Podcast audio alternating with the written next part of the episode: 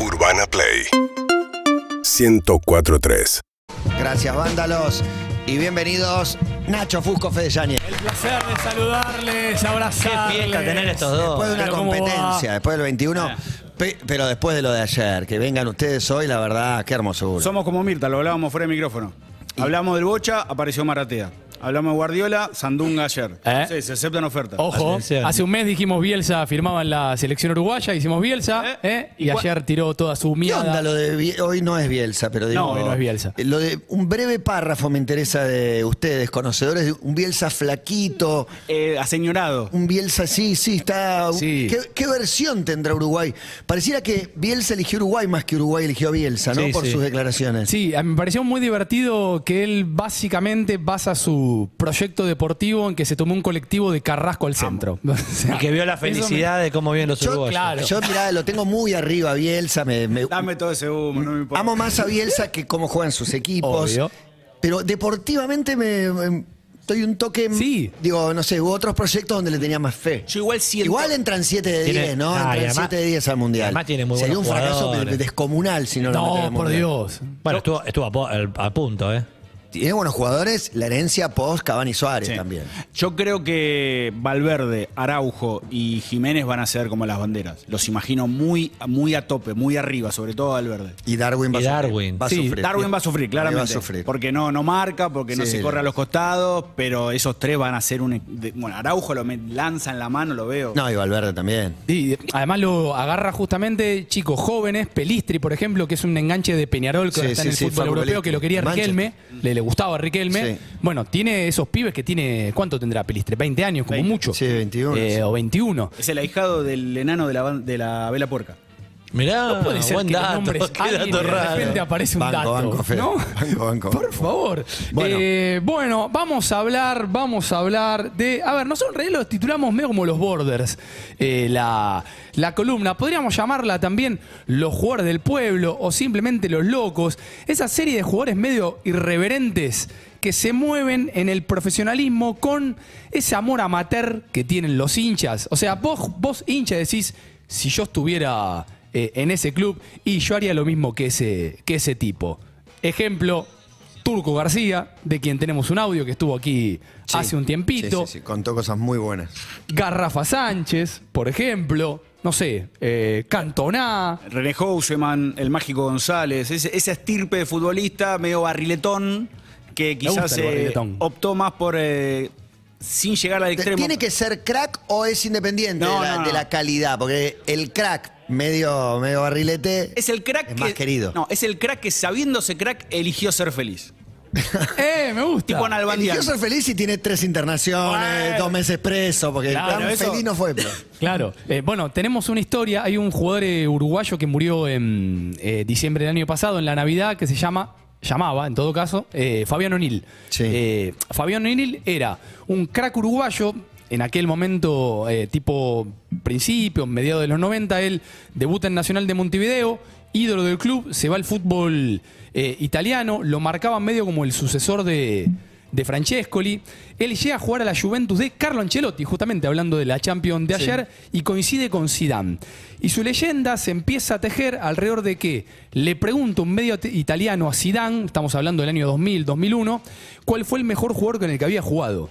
Y Zidane dice Fabián O'Neill. Bueno, Fabián O'Neill era el típico chabón que apostaba con los amigos, che, mañana juego contra, contra Gatuso, le hago tres caños. Y le hizo tres caños. Después el tipo tiene, acá lo que se empiezan a cruzar con este tipo de historias, el tipo tuvo un problema de, eh, problemas de, al- de alcoholismo fuerte. Eh, de hecho, muere de cirrosis, justamente. Pero eh, lo, lo linkeo con esto que acaba de contar Fede con el tema de la felicidad. Él se retira súper joven, a los 29 años, y se elige volver a su ciudad, que era Paso de los Toros, es la ciudad en la que nació Mario Benedetti, una ciudad de nada más 12.000, 13.000 habitantes, porque él quería estar ahí en el bar con los amigos, comer asado y, y tomar vino. Y tenía 14 millones de dólares que se le esfumaron eh, directamente. Y cuando, claro, cuando vos ves entrevistas que, que le hicieron al tipo, yo una vuelta también tuve contacto con él, y le preguntaban, loco, pero ¿qué onda? Me dice, yo soy feliz así. Yo soy feliz con esto.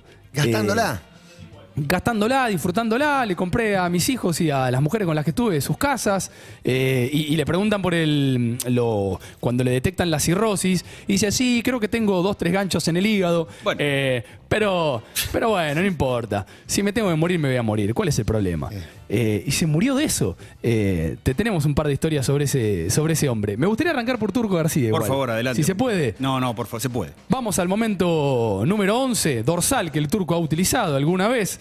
El turco aquí, hace un mes, la situación era, Matías, Sí. que él se quería volver del fútbol francés porque lo quería Racing. Le quedaban Una seis meses de contrato. Tomó una gran decisión. Tomó una decisión con un BMW. Momento número 11, largamos. Entonces no aguantaba más, ¿viste? ¿Qué hice? Agarré el BM que me habían dado hecho, que te daban a los extranjeros, tomé carrera y se lo metí dentro de la sede.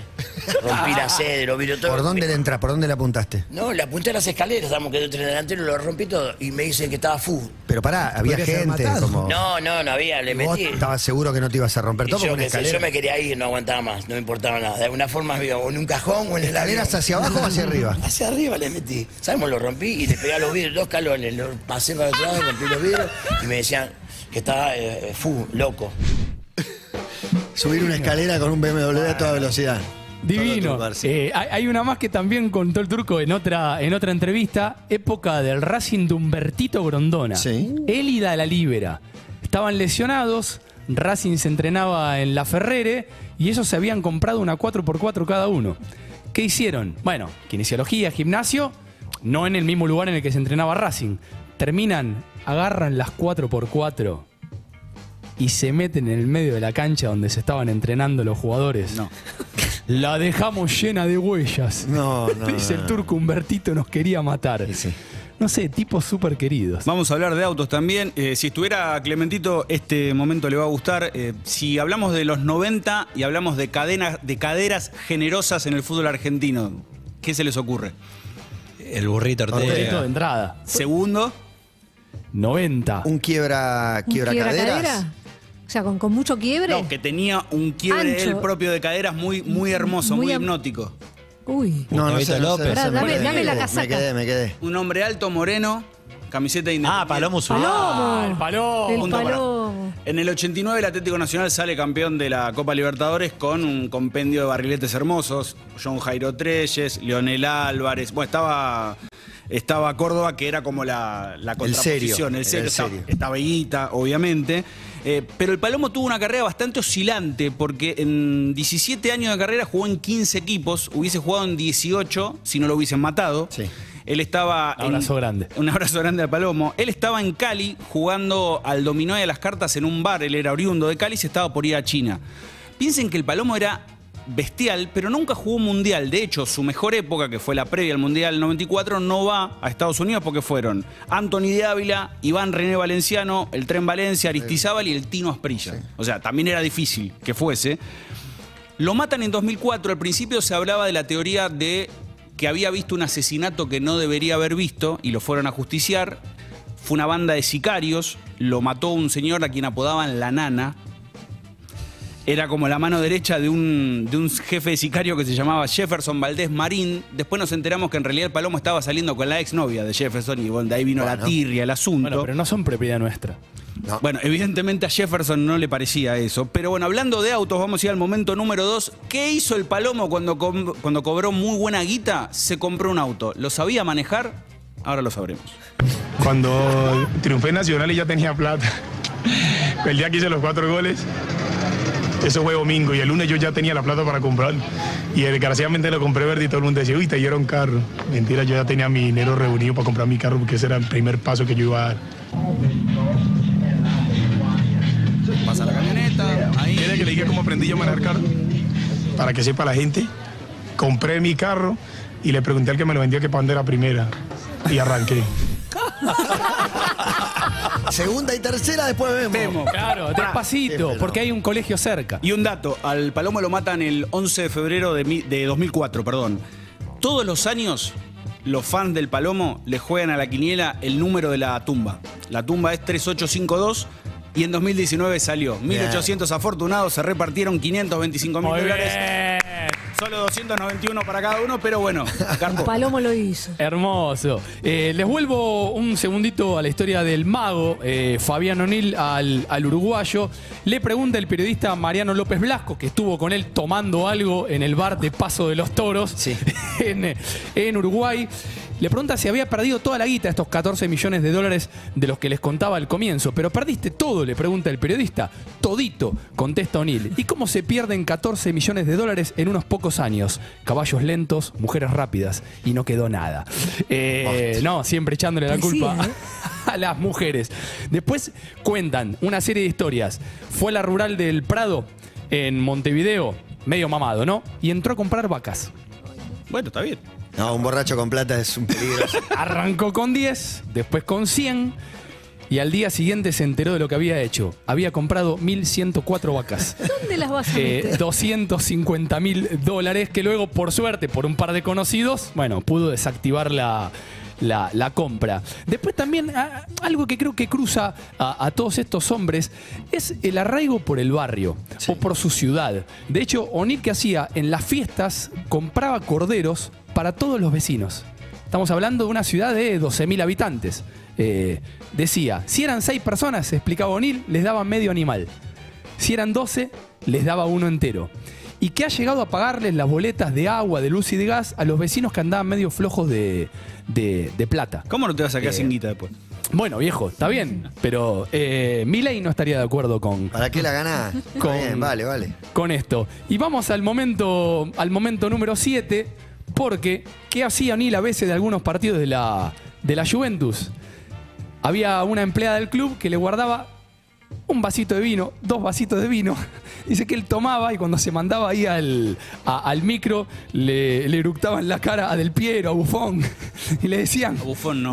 Fabián, ¿tomaste? Y sí, que voy a tomar leche, como ustedes. Eso antes de los partidos, pero después tenían una conservadora al final del micro, ahí se sentaban y tomaban algo entre todos los, los jugadores. Bueno, vamos al momento número 7, porque O'Neill nos explica qué tomaba el gran Zidane. Y eso lo aprendí en la Juventus. Cuando íbamos con Zidane, Tudor, Kovacevic, este, venían y teníamos todito lata de cerveza, una conservadora como Todito. esta. Este, y Zidane tomaba también. Es igual a uno de los de la casa de papel. Tomaba whisky el hijo de puta. ¿Sí? Eh, ah, whisky, pero eso es persona mayor. Eso no se puede ni hablar de él porque es una persona que, que fenómeno de verdad. Así que tomaba whisky. Qué hermoso, puta. qué hermoso que es. Bueno, eh, era muy amigo de Pablo Montero y Pablo Montero tenía una casa en la, en la Pedrera, en Uruguay, y es conocido el verano en el que Zidane fue a la Pedrera, caminó por la rambla de la Pedrera, jugó un picado en la playa de la Pedrera, clavándose un whisky obviamente con Pablo. Hermoso. Es un genio sí. Pablo. Di- Diego Maradona dijo que eh, había un jugador que era mejor que él, que era el Trinche Karlovich. Sí. Pero dijo que había otro que era igual de bueno que él, que era el Mágico González. De hecho, jugaron en contra en el último partido de la zona de grupos del Mundial 82. Argentina gana 2 a 0, se clasifica a la segunda instancia, pero El Salvador no. Al Mágico le llegaron varias ofertas después del Mundial. El Atlético de Madrid, Sevilla, distintos equipos grandes de Europa, pero él se decantó por el Cádiz. Un equipo que se había ido el descenso, pero que como estaba en el sur del país, en Andalucía, tenía la playa, Matías, muy bien. Y es más, llegó a Cádiz y se hizo muy amigo de un discípulo de Paco de Lucía, camarón de la isla. Oh, gran historia, gran docu. El, es más, muchas veces mucha gente pensaba que el mágico era un gitano más. No, no se daban cuenta que era un extranjero. Eh, lo cierto es que eh, él jugó nueve años. Tuvo un interregno en el Valladolid, pero se volvió a Cádiz porque extrañaba la playa, justamente. Y así, tipo en modo Lobo Cordone, le pasó que tuvo muchas ofertas. A vos te metió un gol, a vos te metió un PSG. gol. A vos no. París es muy frío, tiene subte, y cito textual. Además, los franceses, si no hablas el idioma, son unos tocapelotas, así que no. Italia, mujeres guapas, cocina de ensueño, buen clima, pero en Bérgamo y en Florencia no hay mar. Inglaterra, nunca habría vivido en una isla, me hubiera sentido solo, perdido. Lo cierto es que en el 84, por la Eurocopa, muchos eh, jugadores del Real y del Barcelona se fueron. Y el Barça tenía una gira por Estados Unidos y Diego pidió que lo llevaran a modo de seducción, de que lo compraran. Hotel, alarma de incendio, bajan todos. No baja el mágico. Sigue la alarma, no baja el mágico. Se suspende la alarma porque el incendio no era tan grave, baja el mágico. Va a uno de los dirigentes, le dice, González, ¿por qué no bajó? yo estaba con una mujer y no empiezo nada que no termino. ¡Vamos, Ahí se- mágico! Ahí se dieron cuenta que no había que contratarlo. Vamos a ir al momento número uno. Eh, este señor se llama Ángel Casas. Vendría a ser como una suerte de Jorge Ginsburg de, de España. El programa se llamaba Un día es un día de televisión española. El México tenía medio fama de putañero, de, de- de juerguero y demás. Eh, cara de piedra, el mágico. No así el entrevistador. Momento número uno. ¿Por qué a usted le gusta la joda? ¿A usted liga o le liga? Pues me, me gusta ligar. Le gusta ligar. O sea, tomar usted la iniciativa. Sí, claro. Tomar la iniciativa. Mucho. Normal. Lo normal. Eh, ¿Por qué tiene usted fama de juerguista? Por lo que le decía antes, porque estamos expuestos a ello. Pero usted nada, ¿o sí? Hombre, no, no, no le quiero decir de que sea un monje, como Ya, repito. no, no, pero- Claro, obvio. ya me lo imagino, pero para las juergas, ¿qué prefiere? ¿Irse con los amigachos o irse con una amiga? Pues con ambos. ¿A la vez? Sí, sí es posible, claro. O sea, todos lo hicieron, pero nadie lo decía así al aire. ¿eh? Esto lo podía contestar cualquier ser humano. Obvio. Pero a mí me sorprende mucho que, o sea, en esa época se sabía de todo, pero nadie de todo. No, sabía. eso era una época, era una Este época. con redes sociales estaba muerto. Eh, momento, momento número 8. Vamos a hablar del gran Ricky Centurión. De los que Vigente, están está, aquí. está jugando en Barracas Claro. en este momento. Está jugando en Barraca Central. Pero este momento. Mesa de Mirta Legrand. Ricardo Centurión. Mirta, obviamente. Enfrente de Ricardo. Alfredo Casero y Babi Echecopar. Uh, Momento bien- número ocho. esa producción. Y nada, tenía todo al alcance, la droga, las armas, eh, veía muchas cosas. ¿Robaste alguna vez? No, no, no. No, sí tuve la oportunidad, Justo ahí. tuve la oportunidad. A propósito. Y ¿Marihuana? la verdad tenía... no, no, no, no, porque nosotros tenemos el doping en el, tenemos el doping en, Buena en el respuesta. Ah, yo no se sí. Yo sí. No, porque yo, le, Ay, yo no leí debía que sí. decirlo. Yo leí que sí, que había fumado en algún momento. Pero Bien dateada Mirta entonces. Bien casero, tratando Sí. de, de quitarle ahí eh, el, el halo acusatorio que tenía, ¿no? Era, era una requisa policial que hace si yo fumé un porro una vez. O sea. Mirta, o te lo pregunta así o te vende. ¿Tienes marihuana? Claro. Claro. Pero Además, fíjate cómo funcionó la cabeza de Mirta, que eh, fue, uno le pregunta por un delito y directamente ella dice, bueno, y marihuana, que es lo mismo, ¿no? Bueno, o sea, bueno. Pero eh, cada uno fue a lo que le interesaba. Casero habló de. Eh, fácil, el otro de afán, El otro eh. sí robó. Si robaste, le dice el Babi.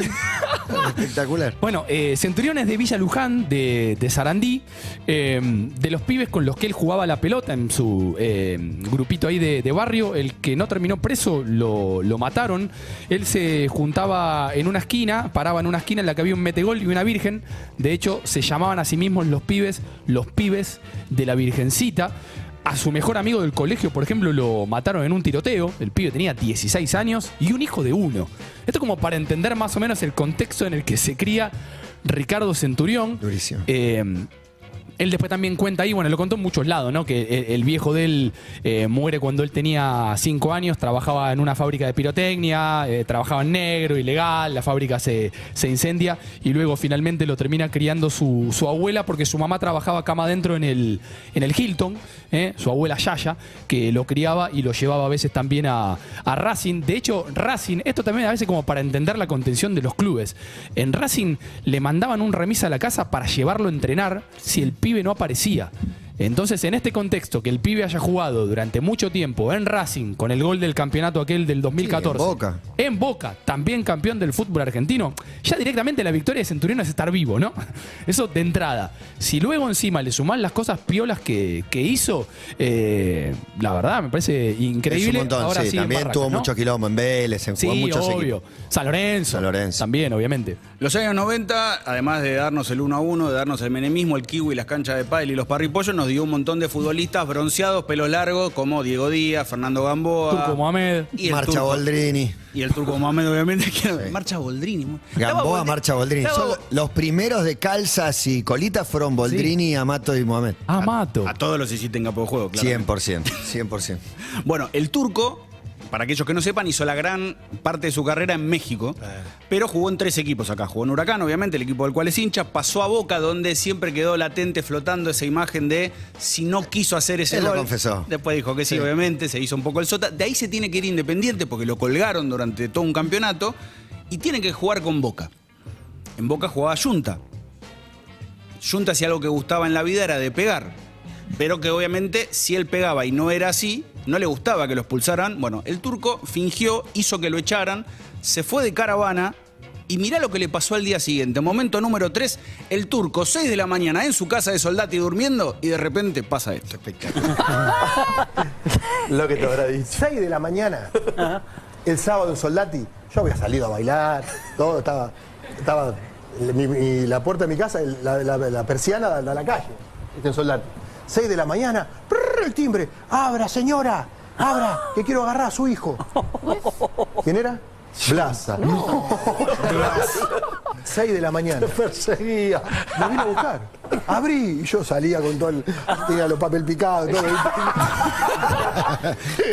Digo, ¿qué hace Blas? Abrí.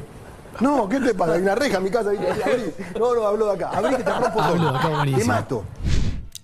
Aparte, imagino. ¿eh? Que te vaya a buscar, Blas, Divino. mamita querida. Divino. Mamita, otra que te vaya a buscar Zambrano, ¿no? Eh, igual muy loco eso de que se. cómo te manejaban el GPS, ¿eh?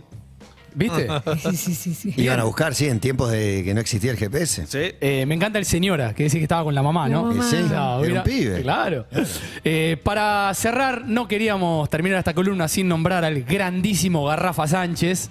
Hay un documental que está enterito en YouTube, que es Garrafa, un documental de fulbo.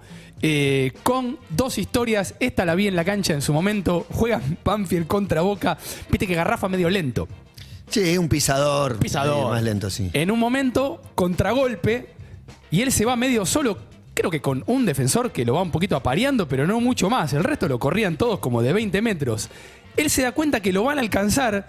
Entonces, ¿qué hace? Como estaba medio cerca de línea, levanta el brazo, lo mira en línea como simulando que le habían cobrado offside. Todos los jugadores de Boca se frenan y él arranca otra vez. Espectacular. un, un- un- un jugador maravilloso y hay una historia muy linda que está ahí en el, en el documental. Eh, el Porbe, él jugó en el Porbe, en la Ferrari y en Banfield. Bueno, segunda final para ascender a la B Nacional entre el Porbe y Armenio. No concentraban los jugadores, camino a la cancha, Garrafa le pide al chofer si podía parar en el puesto de Chori que está allá en la esquina. Eh, Tenía que alimentarse. Y entonces le dice al compañero con el que está sentado, ¿querés uno? Loco, vamos a jugar, pero no, no, no quiero. Ah, bueno. Baja Garrafa, vuelve, dos chori a la pomarola. No. Garrafa, te dije que no quería. No, ya sé, son para mí. Ganaron 2 a 0 y ascendieron a la B Nacional. Un fenómeno, un fenómeno mundial. Hasta acá llegamos, amigos, con jugadores border. Eh, Fede Nacho, gracias. Un placer. El placer, el placer. Un placer enorme. Por favor, amigo, disponga. Urbana Play 1043. Síguenos en Instagram y Twitter. Arroba Urbana Play FM.